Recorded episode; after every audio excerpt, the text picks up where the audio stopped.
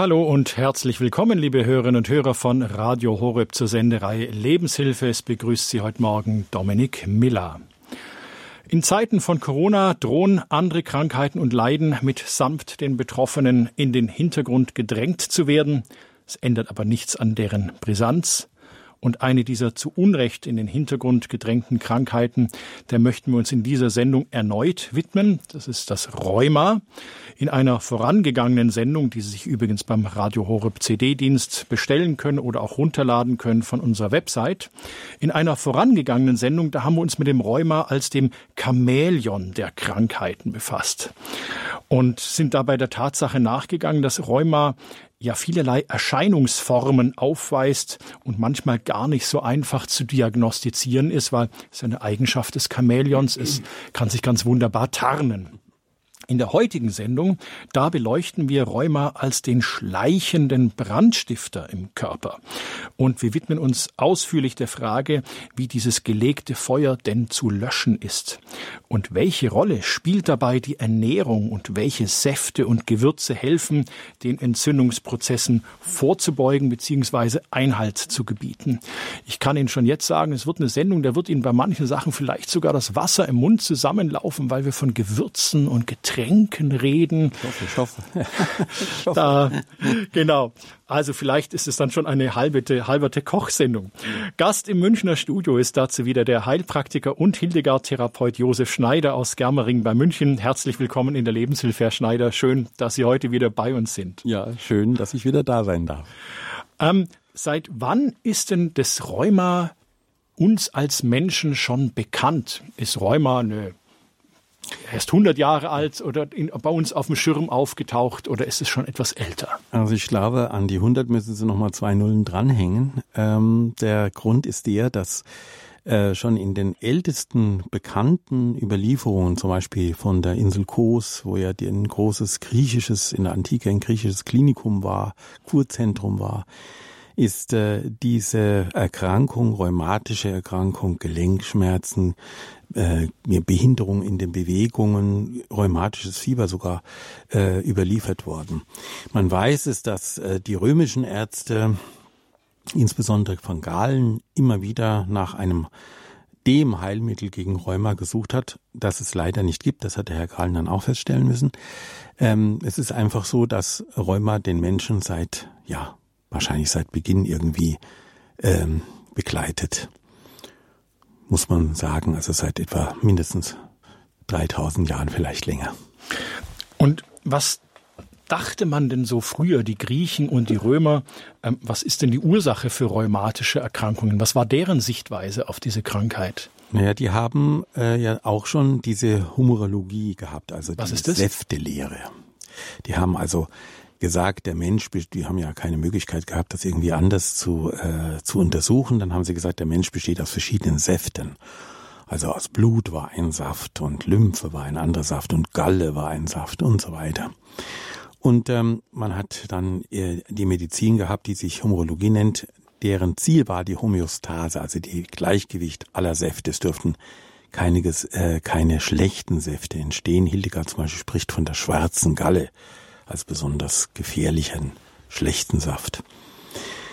Und ähm, natürlich in der die moderne äh, Medizin lacht darüber und sagt ja, hm, was wollt ihr mit euren Säften?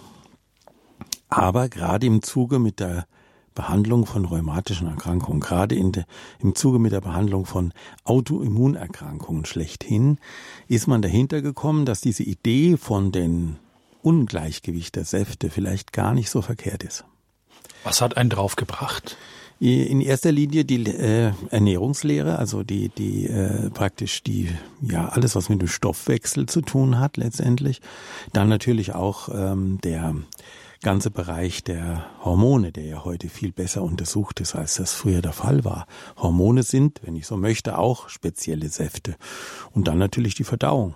Heute weiß man ja, das Immunsystem, das Immunsystem, besteht zu drei Vierteln aus Darm, so wie wir zu drei Vierteln aus Wasser bestehen. Da kommen wir später noch dazu, wie wichtig dieses Verhältnis ist. Herr Schneider, ähm, was ist eigentlich gemeint, ähm, wenn wir jetzt in dieser Sendung von Rheuma als Brandstifter reden? Mhm. Also ich hatte es, glaube ich, schon mal erwähnt. Ähm, das, was das Rheuma letztendlich ist, ist, dass sich da Entzündungsherde im Körper bilden, vor allem in den Gelenken, können sich auch in den Weichteilen.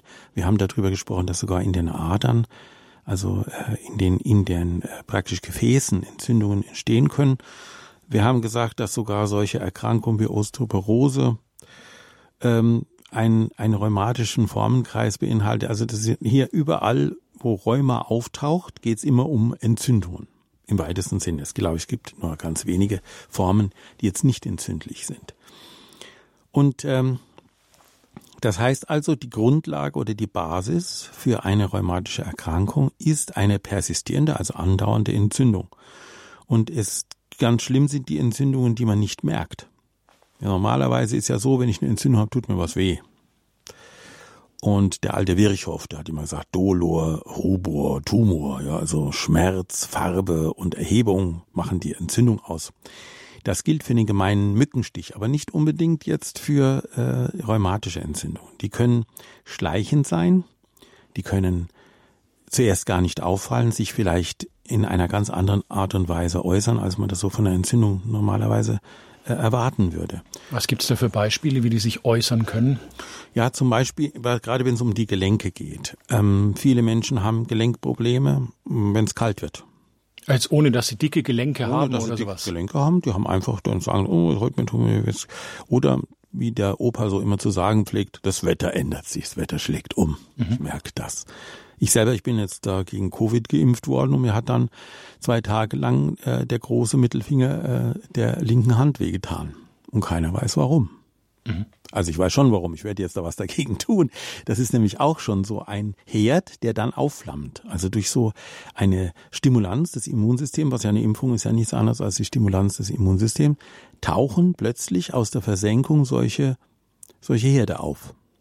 Das kann, das kann in den Gelenken sein, so wie bei mir. Es kann aber auch in den Weichteilen sein. Und wenn es besonders schlimm ist, leider, dann kann es auch in den Adern, also in den Gefäßen sein. Sie sagen, dass das Rheuma oder die Entzündung lange geschlummert hat. Ähm, heißt es, also ich, solange ich jung und voll im Saft bin, steckt mein Körper das alles locker weg und gibt noch überhaupt kein Signal.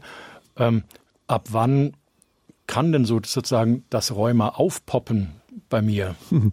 Ja, also Saft ist schon mal das richtige Stichwort. Okay. Ähm, also solange Sie also jung sind, hat der Körper eine enorme Kompensationsfähigkeit. Was ist denn jung, wenn Sie das sagen? Ja, also man hat, sagen wir mal, wenn Sie mal schauen, in Hildegards Zeiten sind die Leute so um die 40 geworden. Das mhm. heißt, jung ist alles, was unter 20 ist.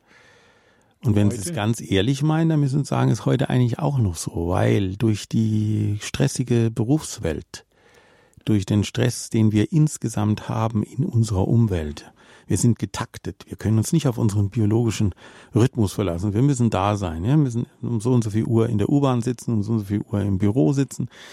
Das sind Dinge, die auf Dauer, zuerst ist das kompensabel, aber auf Dauer führt das zu einer Verschiebung im Körper, im, in der immunologischen Antwort des Körpers. Und das kann dann den Weg bereiten für äh, Entzündung, für chronische Entzündungen. Und schlimm ist es dann, wenn es dann zur Autoimmunreaktion kommt. Ist ja lange untersucht worden. Die haben immer gesagt, woher kommt denn das, dass sich jetzt plötzlich das Immunsystem des Körpers gegen die eigenen Zellen richtet? Das ist doch widersinnig. Vollkommen richtig. Da bringe ich immer das Beispiel von der französischen Revolution. Entschuldigung die Jakobiner mit ihren roten Mützen. Jetzt bin ich gespannt. Ja, wenn, solange die da waren und als Jakobiner erkennbar waren, hat man die durchgewunken. Ja, das ist hier Revolutionsgarde. Aber wenn die ihre Mützen lang genug gewaschen haben, dann sind die ganz blass geworden. Und dann hat man die nicht mehr erkannt. Da hat der Wachposten vor dem Tor gesagt, du bist kein Jakobiner, weil du hast ja eine graue Mütze auf. Und so ist es mit den Frühblühern zum Beispiel, also mit den Pollen. Die haben sich verändert durch Umweltverschmutzung und so weiter und so fort, haben die keine rote Jakobinermütze mehr auf und werden daher von unserem Immunsystem auch nicht mehr durchgelassen. Wir reagieren dann. Und ich sage immer, die Allergiker haben eigentlich ein gutes Immunsystem, weil die erkennen, Jakobinermütze grau ist nicht gleich Jakobiner, bedeutet, ich muss angreifen.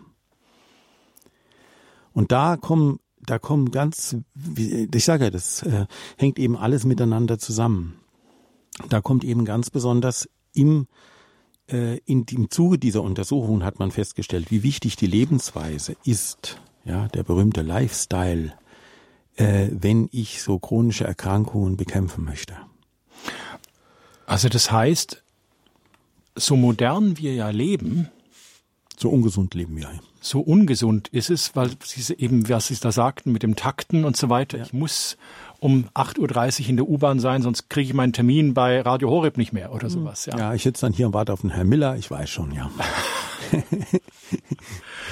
ähm, Sie haben vorhin schon das mit den Säften gesagt und der Hildegard. Also inwieweit ist denn, ich sag's mal, Saft- und Rheumamäßig die Hildegard eigentlich heute wieder aktuell? Also Hildegard hat immer geschrieben, dass Rheuma etwas mit der nicht richtigen Ernährung, sie spricht von, nicht von falscher Ernährung, sie sagt eine nicht passende, nicht adäquate mhm. Ernährung zusammenhängt.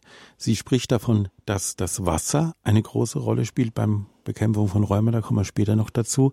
Sie sagt, Rheuma ist eine Erkrankung, die heiß und trocken ist. Also das sind die zwei Elemente drin, die wichtig sind, die wir wissen müssen. Heiß bedeutet Entzündung und trocken bedeutet Wassermangel. Mhm. Oder überhaupt generell Flüssigkeitsmangel. Und jetzt kann ich Ihre Frage von vorhin beantworten. Warum taucht dann plötzlich, wenn ich älter werde, diese Erkrankung auf? Die ja vorher geschlummert hat. Die vorher, ja, oder zumindest nicht erkennbar war. Mhm. Ganz einfach. Sie verändern ihre Lebensweise, wenn sie älter werden. Sie trinken weniger, sie essen anders, sie schlafen anders, sie bewegen sich anders oder weniger, sie atmen anders. Sie haben vielleicht ihr Leben lang geraucht, Sie nicht, Herr Müller, aber vielleicht jemand anders.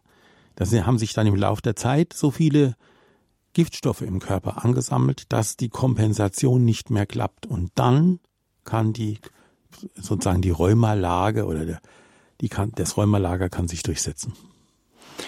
Sie hören die Lebenshilfe bei Radio Horeb heute mit dem Thema Rheuma, der schleichende Brandstifter im Körper. Gast im Studio ist Josef Schneider. Er ist Heilpraktiker mit Praxis in Germering bei München. Er hat vorhin sich ein paar Mal auf die vorangegangene Sendung bezogen.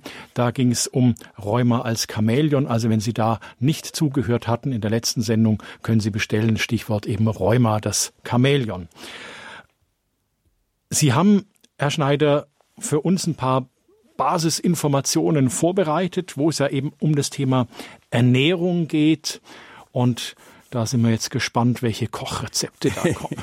Ich habe ja. da schon ein bisschen gelinst und da geht es um Kakaobohnen und ja, Kurkuma also sag, und so weiter. Ich bin schon sehr gespannt. Wenn man, wenn man Menschen trifft, die sich mit Hildegard Medizin je irgendwie auseinandergesetzt haben, dann sagen die immer, ja, ja, die Kochrezepte der heiligen Hildegard. Da gibt's ein ganzes Buch drüber und das ist meistens das, was auch verschenkt wird, was so auf dem Gabentisch auftaucht. Aber natürlich hat Hildegard ein ganzes Medizinsystem eigentlich geschaffen oder beschrieben, muss man besser sagen, weil sie hat es nicht selber durch äh, ja durch empirische Untersuchungen gefunden, sondern Hildegard war ja eine begnadete Seherin, eine von Gott äh, mit besonderen Fähigkeiten ausgestattete äh, äh, Frau. Und sie hat das ja in Visionen oder in Gesichte, wie sie es selber immer bezeichnet hat, äh, alles gesagt bekommen. Und dass das irgendwo, ich sage immer, ist eigentlich ein indirekter Gottesbeweis, weil es tut sich nämlich alles herausstellen, dass das, was die Hildegard in ihren Gesichten gesehen hat, tatsächlich auch so ist. Also in diesem Fall würde ich mal sagen, halten wir uns an die, heilige Hildegard im Sinne von diesem heiß und trocken. Das heißt, wir müssen diese Entzündungsherde löschen und das können wir am besten durch Essen und Trinken. So einfach das klingt, so simpel das ist und mit wenigen Heilpflanzen zur Unterstützung. Das Thema muss sein, wie beuge ich chronischen Entzündungen in meinem Körper vor. Ich sage jetzt einfach mal ein paar entzündungshemmende Nahrungsmittel, die vielleicht jeder kennt, die aber vielleicht in der Form noch nicht angeschaut hat. Nehmen wir mal die lieben Beeren, meine Lieblingsspeise. Violette und dunkelrote Beeren sollte man bevorzugen, und zwar wegen des Inhaltsstoffs Anthocyane. Diese Anthocyanen sind nach Untersuchungen, wissenschaftlichen Untersuchungen, bis zu zehnmal effektiver im Kampf gegen chronische oder schleichende Entzündungen als etwa Aspirin. Das muss man sich vorstellen. Eine kleine Pflanze bildet eine Beere aus, Die Beere bildet einen Farbstoff aus, der in der Hülle, also in der, in der Schale enthalten ist. Und dieser Farbstoff ist ein Heilmittel. Dann Zwiebeln und Knoblauch. Sie helfen, die Gefäße vor Schäden zu bewahren. Wir haben gesagt, eine schlimme Art der der äh, rheumatischen Erkrankung sind Gefäßerkrankungen. Sie tötet Keime. Ich muss noch mal ganz kurz ja. bei den Beeren nachhaken, ja, ja, weil ich bin ein großer Nachtischfreund. ähm, bei diesen dunklen Beeren, von welchen Mengen reden wir da? Heißt es, ich esse meinen Frühstücksjoghurt und nehme einen ordentlichen Esslöffel dieser Beeren rein oder reden wir da von einem konzentrierten Saft, wo aus einem Kilo Beeren ein Glas gemacht wird? Von, also, von welchen Mengen reden wir hier? Ja, man sieht, sie kommt Sie kommen von der Technik, Sie wollen da immer Spezifikationen. Ja, ich bin ja im Hauptberuf Ingenieur. Ja. ja, genau. Also ich nenne Ihnen ein paar Spezifikationen, die vielleicht für den Frühstücksbetrieb ganz gut geeignet sind. Man nimmt also, wie gesagt, einen Joghurt und kann dort eine Handvoll Beeren hineintun. Heidelbeeren, Brombeeren, dunkle, also schwarze Johannisbeeren zum Beispiel eignen sich hervorragend. Und man kann dazu um, das, um die Wirkung noch zu verstärken, zum Beispiel ähm, schwarzen Johannisbeersaft sich besorgen und den dann eins zu eins mit Wasser dazu trinken zum Frühstück und hat dann der ganzen Kiste nämlich zwei Seiten aufgedeckt. Wir hatten gesprochen von heiß und trocken. Ja. Heiß war der Joghurt mit den Beeren und also gegen, gegen heiß war Joghurt mit Beeren und gegen trocken ist dieses große Glas mit dem gespritzten ähm, Johannisbeersaft. Also ich wiederhole das in jeder Sendung und ich wiederhole es auch diesmal wieder, liebe Hörer, seid mir nicht böse. Mehr als zwei Liter am Tag müssen getrunken werden Wasser. Es darf Wasser sein mit Saft gemischt, natürlich, aber es zählt nicht Tee und es zählt auch nicht Kaffee. Kaffee schon gleich gar nicht. Und es zählt auch nicht das kleine Stamperl am Abend. Das sind alles Dinge, die nicht zum Wasserhaushalt gehören. Wir bestehen zu 75 oder 78 Prozent aus Wasser und Wasser ist Wasser. Wir kommen später noch dazu. Jetzt möchte ich aber noch gerne zu meinen Zwiebeln und Knoblauch okay. kommen. Die helfen also, die Gefäße vor Schäden zu bewahren. Sie töten Keime und senken den Blutdruck. Hintergrund sind Schwefelverbindungen, die in der Zwiebelpflanze oder in der, in der Zwiebelknolle vorhanden sind, die nachweislich helfen, entzündliche Zellschäden abzuwenden. Unsere Arterien, haben drei Schichten. Die Intima, die Media und die Externa. So, die Intima ist die eigentliche Führungsschicht. Wenn ich jetzt technisch reden darf, das ist sozusagen die innere Seele des Kabels. Und äh, da entstehen zum Teil aufgrund unserer Ernährungsgewohnheiten, Teil auch wegen genetischer Anlagen, zum Teil auch wegen mechanischen Ver äh, Veränderungen, so kleine Krakelés, sage ich immer, so kleine Risse. Und in diese Risse setzt sich das Cholesterin und, in die, und baut dann mit der Zeit diese schönen Verpropfungen auf. Wenn ich die Intima pflegen möchte, bin ich mit solchen Zwiebeln und Knoblauch sehr gut beraten. Was man noch dazu tun kann, ist die weiße Mistel. Es gibt die weiße Mistel als Tinktur, Viscum album, und die pflegt diese Intima ebenfalls. Also wenn ich der berühmten Arterienverkalkung, was ist ein blöder Ausdruck, weil es damit gar nichts zu tun hat, aber wenn ich der vorbeugen möchte, dann bin ich mit diesen Zwiebeln und Knoblauch und auch mit der Mistel sehr gut beraten. Jetzt rede ich wieder von der Menge. Herr ja, ja, ja, ja. Gut, also bei Knoblauch ist es am Tag bis zu einer Zehe. Wer es nicht verträgt, reicht auch eine Viertelzehe. Aber da küsst mich doch keiner mehr. Ja, doch, wenn sie vorher ein bisschen lauwarme Milch trinken. Außerdem ist das ganz unabhängig, wer liebt, achtet auf sowas nicht. Man muss halt die Nase zuhalten oder kurz die Luft anhalten oder sowas. Okay, eine Zehe am Tag. Eine ja. Zehe am Tag ungefähr. Ähm, das, bei der Mistel ist es so, es gibt, wie gesagt, die Misteltinktur, die gibt es auch fertig äh, zubereitet, die Urtinktur oder auch eine einfache Verdünnung davon. Da sage ich immer so 10 bis 20 Tropfen am Tag, also zweimal 10 Tropfen. Und die kann man zum Beispiel in dieses berühmte Glas Johannisbeerschorle reintun. Das schadet gar nicht. Sonst noch Mengenangaben? Zwiebeln? Zwiebeln, ja. Also A, Zwiebeln niemals roh. Das ist der allerwichtigste. Warum nicht? Weil die Zwiebel nämlich sonst anfängt, an der Oberfläche zu oxidieren und die Oxidschicht, die sich da bildet, verhindert, dass der Körper das aufnehmen kann. Man kriegt nur einen sauren Magen, Aufstoßen, Blähungen und sonst nichts. Man muss die Zwiebel andünsten. Immer, wenn man sie verwenden möchte. Und wie viel? Ja, ein, ein Esslöffel am Tag reicht. Klein geschnitten. Dann kommen wir zur Kurkuma. Mengenangabe zwei bis drei Messerspitzen. Kurkuma kennen wir eher aus der indischen Küche. Das ist dann dieses gelbe Gewürz oder so. Ja, wir können, wir haben ein, ein deutsches Kurkuma aus, nennt sich Safran. Mhm. Ne? Also in dem Farbstoff Gelb sind äh, sind also praktisch bestimmte Verbindungen ähm, drin, molekulare Verbindungen, die Entzündungen stoppen und den Heilungsprozess unterstützen können. Es gibt Studien, die sogar davon ausgehen, dass der Degenerationsprozess im Gehirn bei bestimmten Erkrankungen, Alzheimer und so weiter, durch Kurkuma positiv beeinflusst werden kann. Weiß man heute. Positiv beeinflusst heißt verlangsamt. Genau, ja. Man kann also degenerative Erkrankungen meistens nur verlangsamen. Man kann sie nicht mehr umkehren.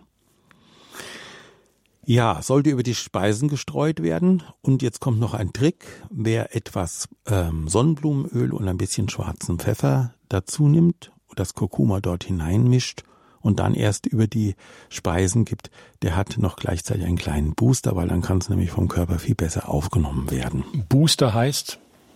Erleichtert die Sache, ja, Beschleuniger. Beschleunigt die Sache. Ein, ein äh, ja blöder Ausdruck, ist ein englischer Ausdruck. Was sagt man denn da im Deutschen? Ein, ein, ein äh, Unterstützer. Also die Booster sind ja bei den Raketentriebwerken, ja. wenn man das Space Shuttle starten genau, sieht, das sind die, die seitlichen Raketen. Das sind die, die dann den großen Tank zum Platzen bringen. Nein, das soll man lieber nicht äh, Aber so Unterstützer. Okay. Ja, gut. Mhm. Dann haben wir halt die Gemüseampel. Die ist mir auch immer sehr wichtig. Also wir sind ja die Ampel rot, grün, gelb. Ähm, nein, umgekehrt rot, gelb, grün. Ähm, das habe ich jetzt äh, in der falschen Reihenfolge gesagt. Aber wie gesagt, wer farbenblind ist, darf ja auch nicht fahren. Ähm, die Gemüseampel sollte man deswegen beachten, weil in dem das Grün wird ja durch das Chlorophyll äh, praktisch erzeugt. Wenn viel Chlorophyll vorhanden ist auf der Oberfläche, wie beim Brokkoli zum Beispiel, beim Spinat, beim Wirsing und beim Grünkohl, und diese Farbe, nachdem es also durch Hitze behandelt worden ist, erhalten bleibt, dann ist dieses Chlorophyll, was die Pflanze eigentlich braucht zum Leben, umgewandelt. Das, Bild, das bildet dann Glukoside, eins der bekanntesten äh, Glukoside, die wir so in der Medizin immer erkennen, ist das Cortisol. Und äh, also praktisch das, was dann auch verabreicht wird vom Schularzt, der dann sagt, gut, wir nehmen Cortison, wenn jemand jetzt Rheumaentzündungen hat. Man kann das mit dieser, mit dieser Gemüseampel also regelrecht unterstützen. Also viel Grün, weniger Gelb, wobei die Bayern recht haben, die gelbe Wurm gehört also wirklich zu den gelben, also zu denen, die man häufiger essen darf, aber eben nicht so häufig wie die roten. Die roten rote Paprika zum Beispiel, Chilischoten, all das, was so ein bisschen, ja, was von sich aus schon darauf aufmerksam macht, dass es eigentlich ungenießbar ist. ja, sag ich immer, das sollte man ein bisschen reduzieren. Dann kommen wir äh, zu dem berühmten Satz Fisch statt Fleisch. Also weißer Seefisch und weißes Geflügel statt Schwein, rotes Fleisch natürlich meiden und alles Fleisch, was irgendwie industriell äh, hochgezüchtet ist, vor allem wegen den Antibiotika, die bei der Mast verwendet werden. Also auf Biofleisch achten und auf biologisch gezüchteten Fisch. Und wie gesagt, Seefisch nehmen. Äh, da mögen mir die Züchter, die hier, ähm, die hier also mit der Teichwirtschaft beschäftigt sind, habe ich gerade letztens einen Radiobericht gehört, die schimpfen auf auf den äh, Fischotter und auf den Kormoran, weil die alles rausfischen. Naja, lassen wir denen ein bisschen mehr und tun dafür ein bisschen mehr Seefisch auf den Teller. Sie hören die Lebenshilfe bei Radio Horeb. Unser Thema ist heute Rheuma, der schleichende Brandstifter im Körper. Wir sind schon mitten im Gespräch mit Josef Schneider. Er ist Heilpraktiker mit Praxis in Germering bei München. Wir reden darüber, welche Zutaten und welche Inhaltsstoffe bei Speisen und Getränken ja, einem Heilungsprozess förderlich sind. Und wenn Sie, liebe Hörerinnen und Hörer, vielleicht auch schon Erfahrungen gemacht haben mit solchen Zutaten oder Erfahrungen mit der Krankheit Rheuma, das würde uns interessieren. Das Hörertelefon das ist geschaltet. Sie erreichen uns unter der 0049 Deutschlands Vorwahl, wenn Sie uns aus dem deutschsprachigen Ausland anrufen, dann 089 517 008 008. Nochmal 089 517 008 008. Die Lebenshilfe bei Radio Horeb. Heute das Thema Rheuma, der schleichende Brandstifter im Körper. Und wir lehnen uns jetzt kurz zurück bei etwas Musik.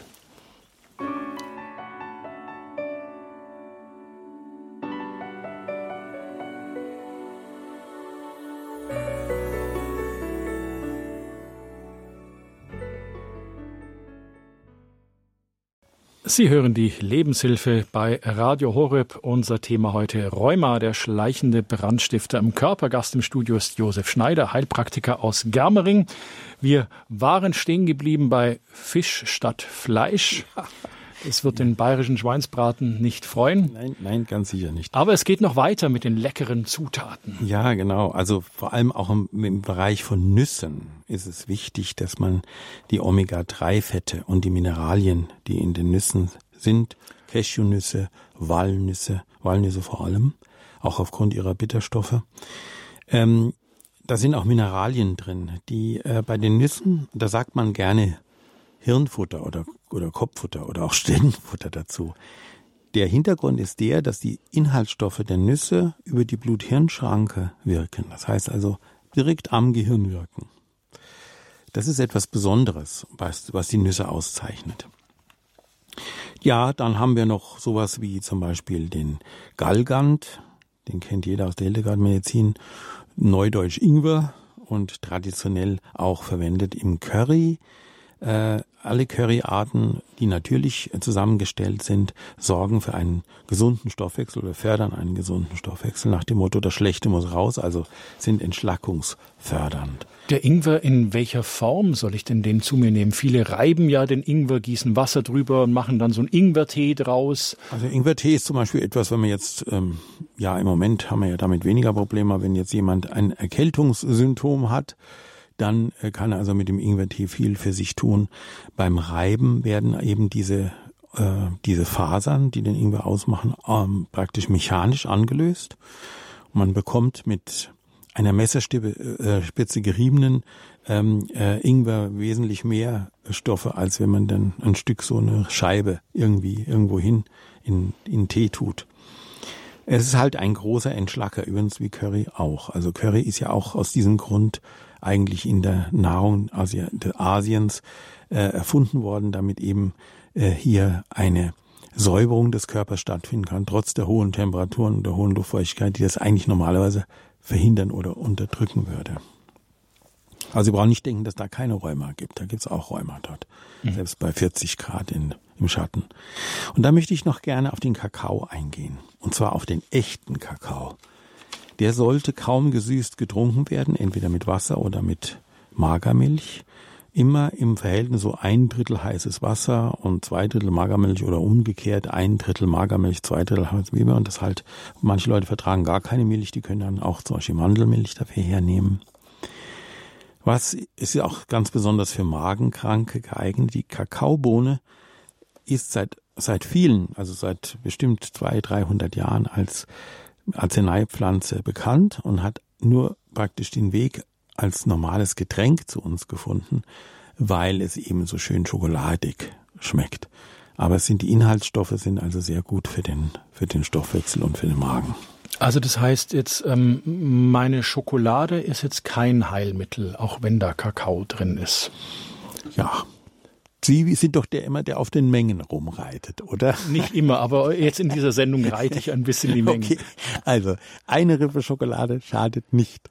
Mhm. Zwei Rippen könnten schaden. Drei Rippen sind eindeutig zu viel. Eine ganze Tafel Schokolade ist verboten.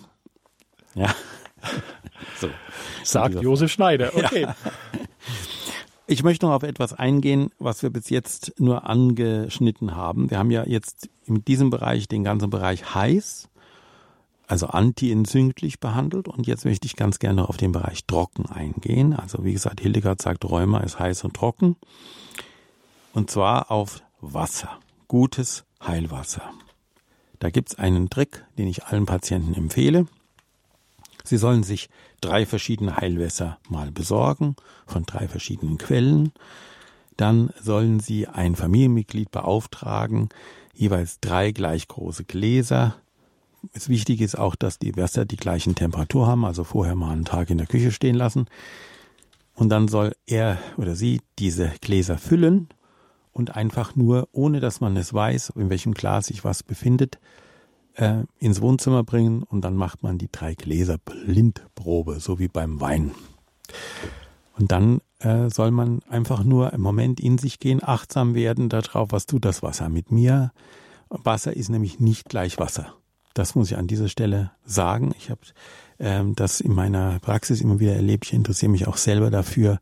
Es gibt auch einen japanischen Wissenschaftler, der also alle Wasser dieser Welt äh, getrocknet hat, also also verdunstet hat und die kristalline Form dann äh, festgestellt. Also Wasser ist nicht gleich Wasser.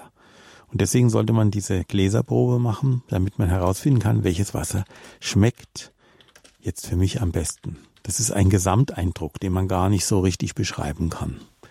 Man trinkt den am besten mit geschlossenen Augen und dann sagt man, jawohl, das in dem Glas Nummer drei ist das Wasser, was, was ich möchte. Und das soll man dann fortan auch verwenden. Ähm, und zwar sollte man versuchen, am Tag dreimal 0,5 äh, Liter von diesem Wasser zu sich zu nehmen, also von diesem Heilwasser. Ein anderthalb Liter. Dann kann, ist noch ein Liter Platz für Adelholzer oder was weiß ich, also für ein anderes Wasser. Aber für normales Wasser oder wegen mir auch Stangelwirt aus der Leitung. Aber diese anderthalb Liter sollten Heilwasser sein.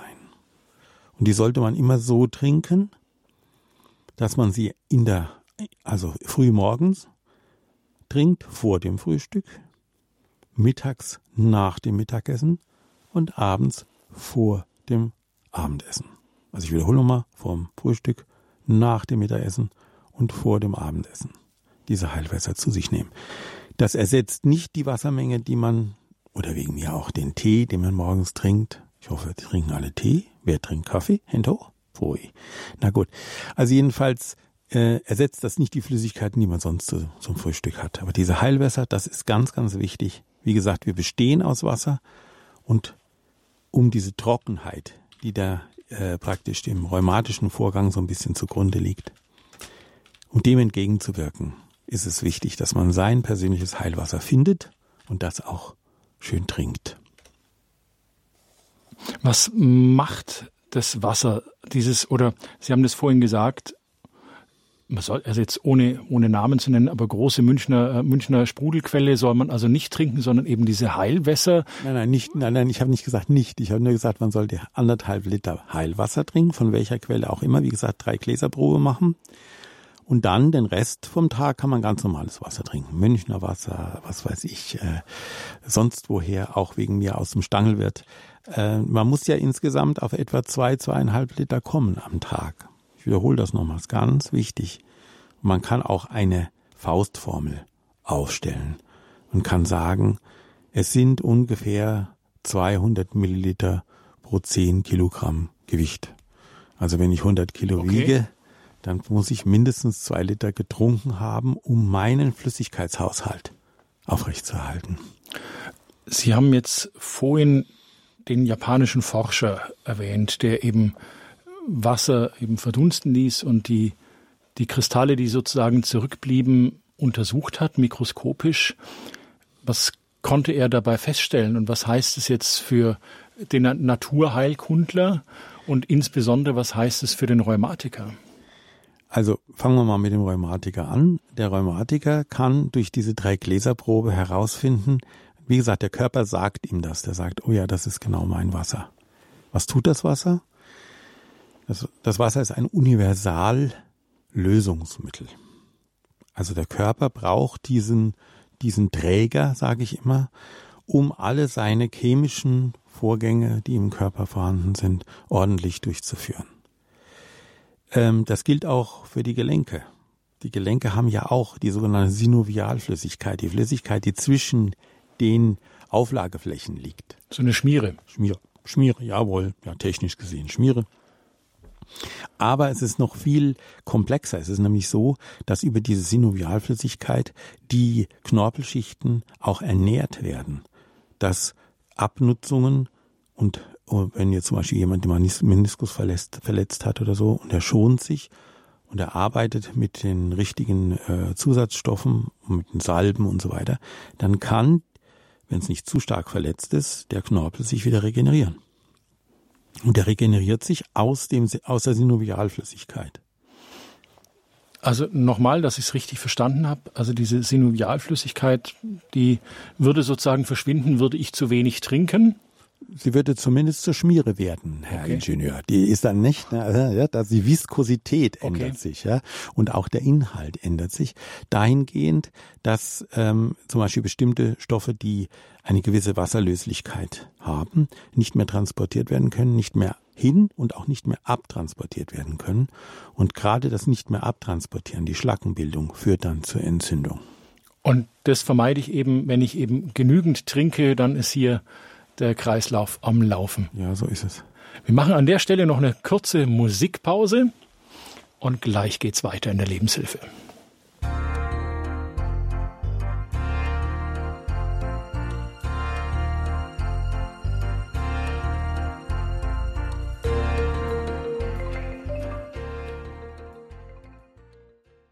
Sie hören die Lebenshilfe bei Radio Horeb, Rheuma, der schleichende Brandstifter im Körper. Das ist unser Thema und ich begrüße die erste Hörerin aus Berlin, Frau Büge. Ich grüße Sie, willkommen in der Lebenshilfe.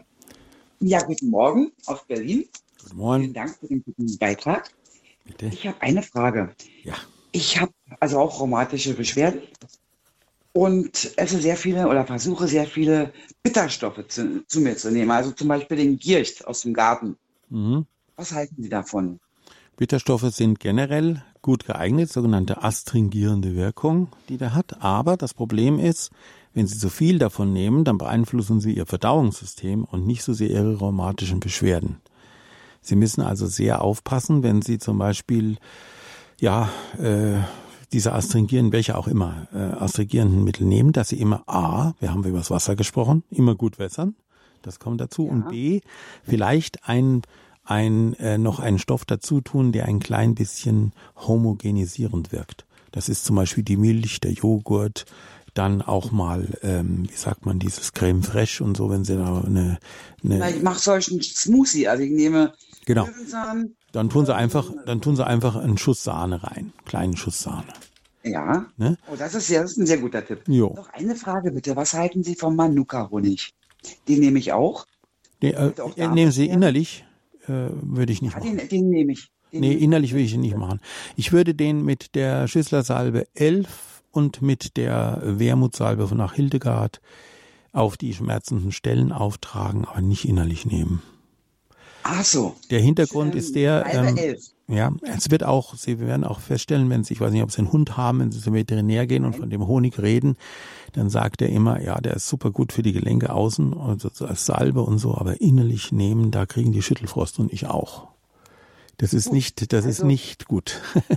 mit einer Salbe Nummer 11, also die Ja, genau, Schüssler 11 verbinden und mit der Wermutsalbe von nach Hildegard, die gibt's auch zu kaufen. Gut, vielen Dank. Also, ganz herzlichen Dank nach Berlin, Frau Büge. Vierter Gott. Vielleicht noch ein paar Sätze zum Wasser, bevor wir den nächsten reinnehmen. Ähm, eben diese Kristallprobe, die der Japaner damals gemacht hat, hat also bewiesen, dass auf überall auf der Erde verschiedenes Wasser ist. Also das kristalline Struktur des Wassers, die also immer so H2O, das ist H2O ist nicht H2O. Es ist also immer durch die Beiwirkung der Umwelt, durch die Beiwirkung der Mineralien, wo das Wasser drüber fließt und so weiter und so fort. Hat das Wasser einen anderen Charakter. Und deswegen ist es so wichtig, dass man sein Heilwasser findet, das zur eigenen Gesundung äh, führen kann. Es hat etwas zu tun mit dem Charakter des Wassers. Man kann wirklich sagen, dass die Heilwasser unterschiedliche Charaktere haben. Ich begrüße jetzt aus Gröbenzell bei München die Frau Hutzler. Hallo, willkommen in der Lebenshilfe. Ja, grüß Gott. Grüß Gott. Zwei Fragen. Ja. Und zwar zum zur Wassertablette. wie beeinflusst die Wassertablette das Wasser trinken? Dann habe ich noch eine Frage. Sie haben etwas gesagt zum grünen Zeug, zum Spinat oder zum roten Paprika. Das habe ich nicht alles mitbekommen. Okay, dann wiederhole ich das nochmal. Also wie gesagt, die, die Gemüseampel sagt uns, in welchen Mengen oder in welcher ähm, Gewichtung wir die Gemüsen zu uns nehmen sollen. Die grünen und dunkelgrünen sind, wie die Ampel schon sagt, grün. Die gelben, wie die gelbe Wurm zum Beispiel. Ach, so, das soll man das Grüne wirklich alles essen. Brennnessel auch. Ja, ja, also in Maßen, genau wie Rucola und diese ganzen anderen Kräutersalate in Maßen. Bleiben Sie bei dem, was heimisch ist. Das ist immer ganz wieder ein Prinzip von Hildegard, dass man heimische Pflanzen äh, bevorzugt vor allen Und wenig Tomaten. Ja, wenn Sie sie dünsten, wie gesagt, es gilt auch für die rote Paprika, haben wir gerade vorhin drüber gesprochen. Wenn man dünstet, ist es nicht mehr so aggressiv. Dann kann man es gut machen. Und die Wassertablette, die man in Ja, die Wassertablette, die, Was, die Wassertablette macht aus Ihnen äh, technisch gesehen, der Ingenieur möge es mir verzeihen, einen Durchlauferhitzer. Also Sie trinken das Wasser und es wird so schnell wie möglich wieder ausgeschieden. Die Wassertablette fördert die Wasserausscheidung. Und ähm, jetzt könnte man natürlich böse sein und könnte sagen, ja, wenn das so ist, dann muss ich ja mehr trinken, als ich äh, vorher getrunken habe, weil ja eben mehr Wasser ausgeschieden wird. Ganz so ist es nicht, aber Sie können eigentlich davon ausgehen, dass Sie ein Viertel Liter am Tag, eher ein Drittel Liter am Tag mehr trinken müssen, um das wieder auszugleichen. Ach so, nicht weniger mhm. sondern mehr trinken. Ja. Auch wenn es nur eine halbe Tablette ist. Auch wenn es nur eine halbe Tablette ist, das, das ist das Problem, dass diese Austrocknung wird durch die Wassertabletten ein bisschen sozusagen gefördert, weil halt eben die Wasserausscheidung höher ist als das, was man üblicherweise reintut. Deswegen muss man die eigene Wassermenge ein bisschen anheben. Eben ein bisschen anheben. Gut. Ja, danke. Diese Bitte. Sendung ist sehr wichtig. Dankeschön, tschüss. Ja. Danke Ihnen, Frau Hutzler. Ein Gruß nach Gröbenzell bei München. Und die nächste Hörerin, die erreicht uns aus Pforzheim. Ich grüße Sie. Ja, also bei mir ist es so, ich habe seit einigen Jahren so wandernde Entzündungsherde, vor allem eher nicht zur Ruhe kommen. Dann fängt das an zu brennen. Der Arzt ist etwas überfordert und die Physiotherapeutin meinte eben, man sollte das doch mal auf Rheuma untersuchen. Das wäre die erste Frage, wie kriegt man das raus? Dann ähm, ist es stark wetterabhängig, dass ich tatsächlich festgestellt habe, bei dem starken Frost ging es mir erstaunlicherweise besser, als wenn es wärmer wird oder wenn es feuchtkalt ist. Ähm, dann schaffe ich diese angegebene Trinkmenge tatsächlich irgendwie nicht. Ich fühle mich dann immer sehr aufgedunsen, als ob das Wasser nicht aus dem Körper rauskommt. Und zum Essen äh, wie sieht's denn mit Getreide aus? Also ich esse sehr gern so einen Haferbrei, fühle mich sehr gesättigt und im Magen-Darm empfinde ich auch, dass das dem sehr gut tut. Und wie ist die Frage der Übersäuerung? Das wären so meine hm. Fragen. viele Fragen, viele Fragen. Ja, sagen Sie mir, wenn Sie äh, noch Nein, weiter. Ich möchte Ihnen, ich möchte Ihnen einen Tipp geben, der vielleicht alles von Ihnen äh, abdeckt, was Sie gefragt haben. Mhm. Versuchen Sie mal ähm, also äh, zwei zu eins, zwei Teile Wasser, ein Teil Saft. Und versuchen Sie mal verschiedene Säfte. Nehmen Sie mal rote Beeren oder auch mal Sanddorn mhm. oder auch mal ähm, einen Karottensaft. Mhm. Ähm, versuchen Sie mal ähm, herauszufinden, in welchem Mischungsverhältnis Ihnen das besonders gut tut. Wir haben darüber gesprochen, dass gerade die roten Beeren äh, so Entzündungslöscher sind, die also, äh, wenn Sie die in entsprechender Form zuführen, normalerweise das ganz gut äh, funktionieren kann. Es gibt auch fertige Säfte, äh, die man in der Apotheke kaufen kann. Ja. Versuchen Sie es mal. Äh, das ja. ist, glaube ich, etwas, was Ihnen in jedem Fall helfen kann, auch wenn es um die Verdauung geht, auch wenn es um diese komischen Herde geht, von denen Sie gesprochen haben, wandernden Schmerzen. Ja. Und wie kriegt man es raus? Man kriegt es raus, indem man ein großes Blutbild erstellen lässt, indem diese Rheumafaktoren, es gibt ja unterschiedlichste Rheumafaktoren, äh, mhm. Äh, festgestellt werden können. Und dann kann man ganz gezielt arbeiten. Sollte dabei kein Befund ja. vorliegen. Das gibt's ja öfters mal. Genau, das hatten wir 16 nämlich. Okay, mhm. dann müssen Sie es ein bisschen selber ausprobieren. Sie müssen ein bisschen auf Ihren Körper achten kleiden Sie sich so, dass Sie in der richtigen Wärme sind, die Sie brauchen. Trinken Sie die Säfte, von denen ich gesprochen habe. Und beim Getreide halten Sie sich bitte an den Dinkel in erster Linie. Aha, okay. Ja? Und zwar äh, äh, ruhig in Mengen. Also Sie können ruhig morgens schon mit einer Dinkel, mit einem Dinkelbrot anfangen oder mal eine Dinkelgrießsuppe mittags essen oder mhm. so. Und meiden Sie Alkohol und Kaffee. Okay, ja gut. Ja? Dann danke ich Ihnen. Haben Sie doch alle Fragen beantwortet. Ja. Ah, ich habe Übung. Ja, ja, genau. Ich wollte es nur schnell machen, dass die anderen auch. Alles ja, klar. wunderbar. Tschüss. Ganz herzlichen Dank. Danke für Ihnen. Ja, wieder. Wiederhören. Dann, Sie hatten gerade, Herr Schneider, Sie hatten mit den Säften begonnen bei der Frau Münch. Ähm, wie sieht's aus? Welche muss ich bei Säften eine Farbe beachten? Ich meine, ja. kann, kann ich meinen Apfelsaft weiter trinken? ja, gelb, können oder? Sie, natürlich. Ähm, die Farbe der Säfte kommt durch die Schalen. Die Schalen der Früchte geben dann äh, die entsprechende ähm, Hinweise. Also gelb. Nehmen wir mal gelb, weil Sie jetzt gerade den Apfelsaft genommen haben. Ähm, gelb ist immer die Farbe der Verdauung. Wenn Sie äh, in die Säftelehre gehen, heißt es, die Galle ist gelb. Okay. Also alle verdauungsfördernden Säfte haben im Grundsatz eine gelbe Farbe. Dazu gehört übrigens auch der Orangensaft, dazu gehört der Mandarinensaft, dazu gehört auch der Birnensaft, denn auch Birnensaft ist zwar blassgelb, aber gelb. Alle roten Farben haben etwas aufgrund ihrer Beschaffenheit, wir haben darüber gesprochen, mit Antioxidantien zu tun. Das ist also der moderne Ausdruck dafür, dass sie entzündungshemmend und entzündungsreduzierend sind. Dazu gehören eben alle außer dem Traubensaft. Da Achtung, der Traubensaft, auch der rote Traubensaft, hat diese Fähigkeit nicht. Äh, ich habe eine eigene Sendung über den Wein gemacht. Bitte ähm, holen Sie sich die aus der Mediathek hier bei Horeb, weil der Wein ganz anders zu behandeln ist, also die Traube ganz anders zu behandeln ist wie alle anderen Beeren. Eine Traube ist eigentlich keine Beere. An der Stelle mal gesagt. So, und dann haben wir natürlich noch ähm, so Exoten, ja, also Litchi, Saft und ich weiß nicht, was es da so ans noch gibt.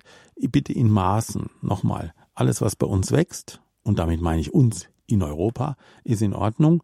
Wenn ich dafür äh, für den Kiwisaft nach Neuseeland fahren muss, dann habe ich schon ein Problem. Das ist, ähm, die haben wir zwar schön auf dem Tisch und so weiter und auch diese Sternfrüchte und so weiter.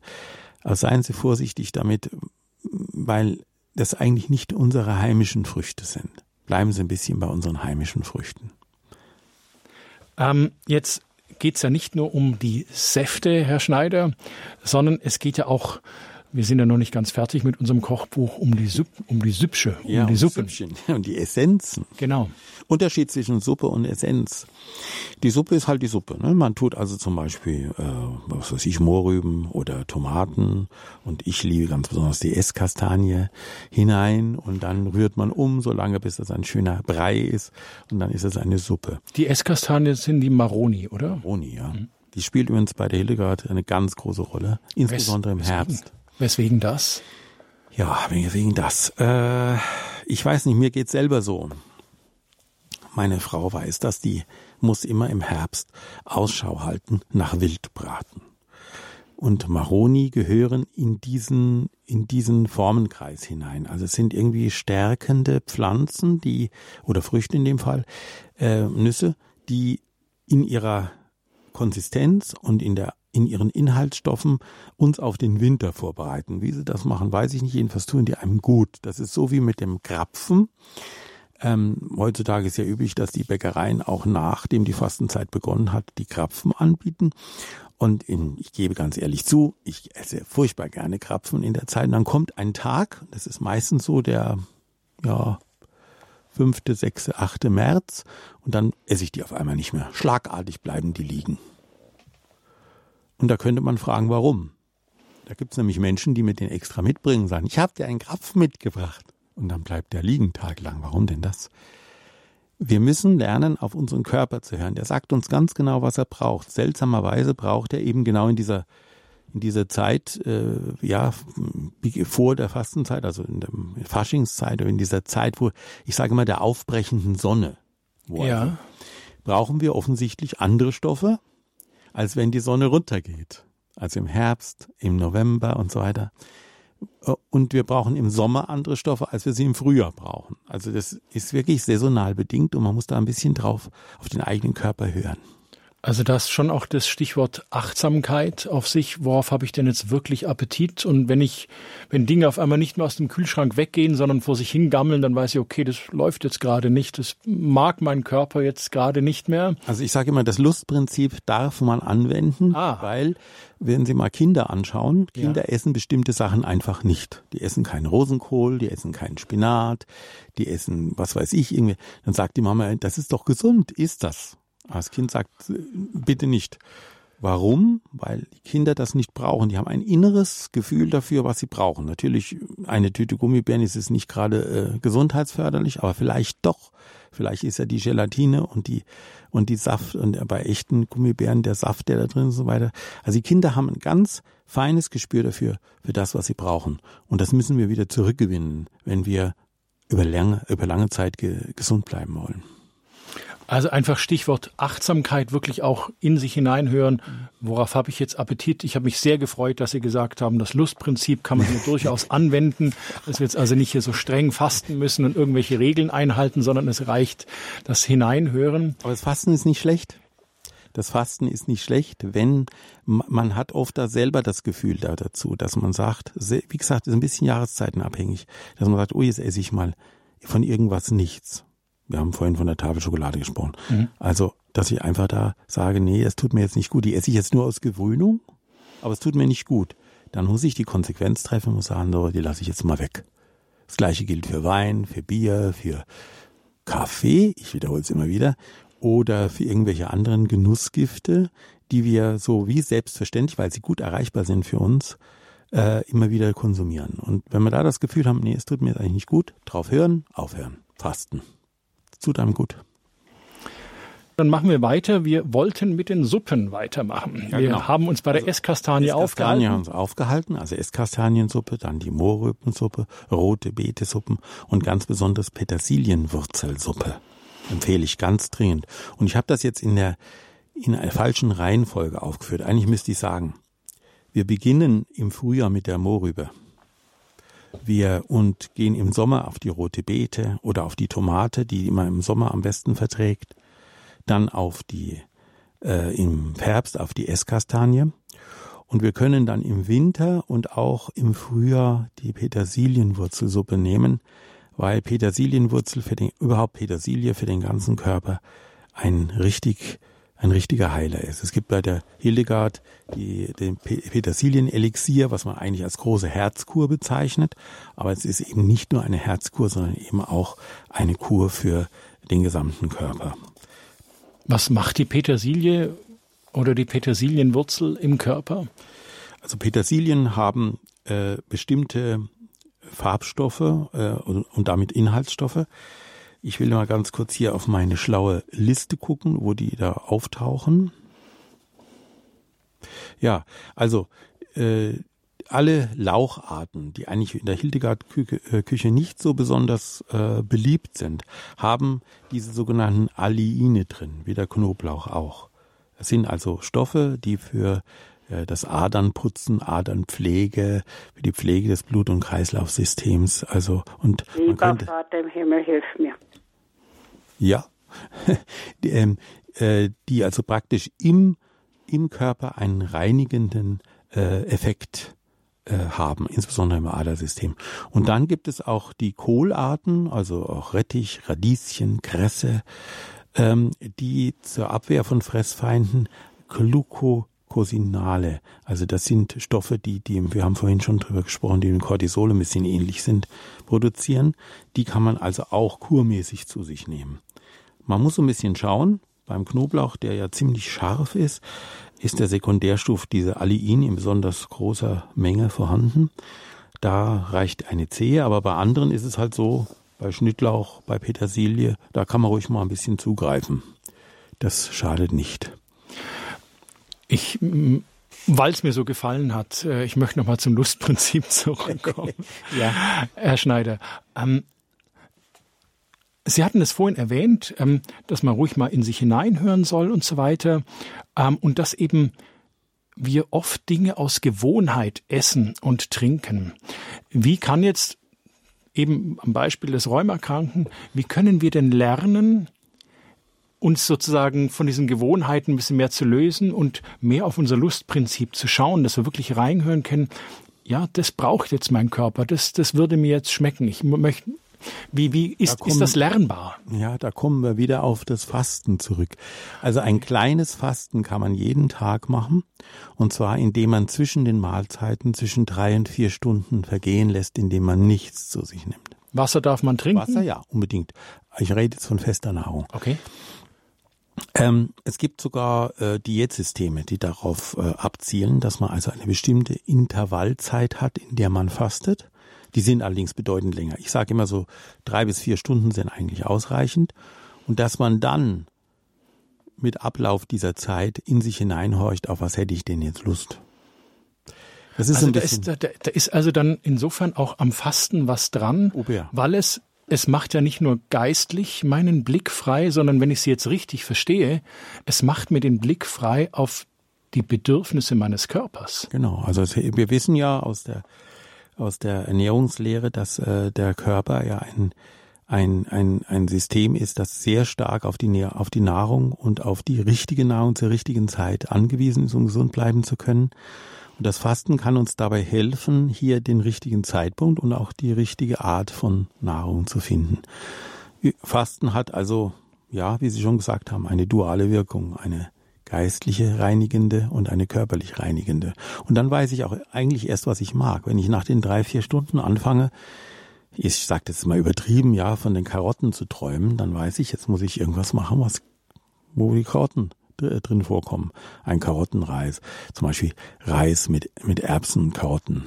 Finde ich ganz tolles Essen jetzt in dieser Jahreszeit. Heißt auch bei den Italienern Primavera.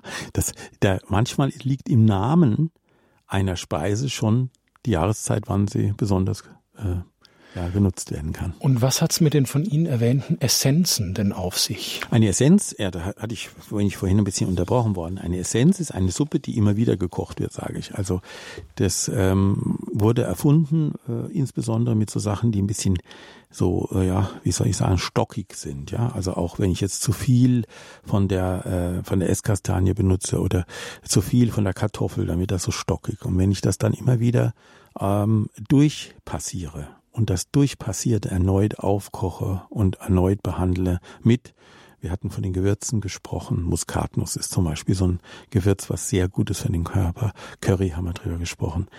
Äh, wir haben über den schwarzen Pfeffer gesprochen. Über auch man kann auch, wie gesagt, bleibt bei den heimischen Ölen bitte, kein Olivenöl. Entschuldigung, die Olivenölhersteller mögen mir das verzeihen. Olivenöl gehört in den Süden, das gehört in einen Bereich, wo äh, große Hitze auch außen auf den Körper einwirkt. Bei uns reicht das Sonnenblumenöl, bei uns reicht auch mal Leinöl, das man allerdings gar nicht erst erhitzen darf. Ähm, bei uns reicht auch mal Walnussöl. Also, ähm, aber diese Öle in kleinen Mengen nur in die in die Essenz oder in die Suppe tun, ganz kleine Mengen. Es gibt ja zum Beispiel auch ähm, dieses ähm, Öl, was man in die, in die Suppe tut, äh, aus Kürbiskernölen. Äh, also, oder Schwarzkümmelöl. Alles in kleinen Mengen verwenden.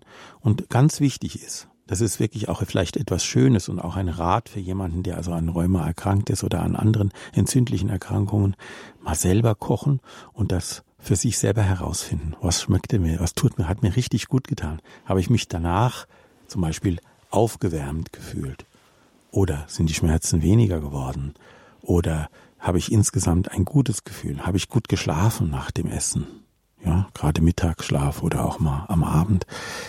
Das sind also Kriterien, auf die man achten können muss sagt Josef Schneider, Heilpraktiker als Germering bei München. Herr Schneider, ich danke Ihnen, dass Sie bei uns in der Sendung gewesen sind. Sie sind ja noch eine Stunde hier bei uns, also das Hörertelefon, das ist noch geschaltet. Sie können also, wenn Sie auch jetzt nicht durchgekommen sind in der Sendung, können Sie Herrn Schneider direkt am Telefon erreichen. Sie wählen einfach wie gewohnt die Radio Horeb Nummer 089 517 008 008. Dort erwartet Sie dann der Herr Schneider am Telefon. Die Lebenshilfe, die wird wieder im Nachtprogramm ab 23 Uhr wiederholt. Sie können sich diese Sendung von heute auch im Internet als Podcast von unserer Website herunterladen www.horeb.org. Die Lebenshilfe, die hören Sie wieder morgen am Samstag um 10. Das Thema ist dann die heilende Begegnung mit dem inneren Kind. Es ist die Referentin Schwester Maria Illich. Sie ist Lebensberaterin und Exerzitienbegleiterin. Eine Aufzeichnung dieser Sendung können Sie sich auch beim Radio Horeb CD-Dienst bestellen. Die Telefonnummer finden Sie auf dem Programmfallblatt von Radio Horeb, das auch in vielen Kirchen ausliegt. Ich sage es Ihnen kurz durch. Radio Horeb CD-Dienst 08328 921 120. Und wenn Sie jetzt noch Fragen zur Sendung haben, oder Fragen an den Herrn Schneider direkt. Seine Kontaktdaten sind auch hinterlegt auf unserer Website www.horeb.org. Gehen Sie einfach im Programm zur Sendung des heutigen Tages. Dort sind alle Kontaktdaten hinterlegt, beziehungsweise beim Radio Horeb Hörerservice 08328 921 110. Und da gibt's noch ein Wort zum Sonntag, weil es ja jetzt eine sehr genussvolle Sendung war und ich hier einen schönen Bleistift gefunden habe, den ich Ihnen vorlesen möchte, weil das passt auch zu unserem Thema. Gott achtet mich, wenn ich arbeite, aber er liebt mich, wenn ich singe. In diesem Sinne. In diesem Sinne verabschieden sich Herr Schneider und Dominik Miller. Behüt Sie alle Gott.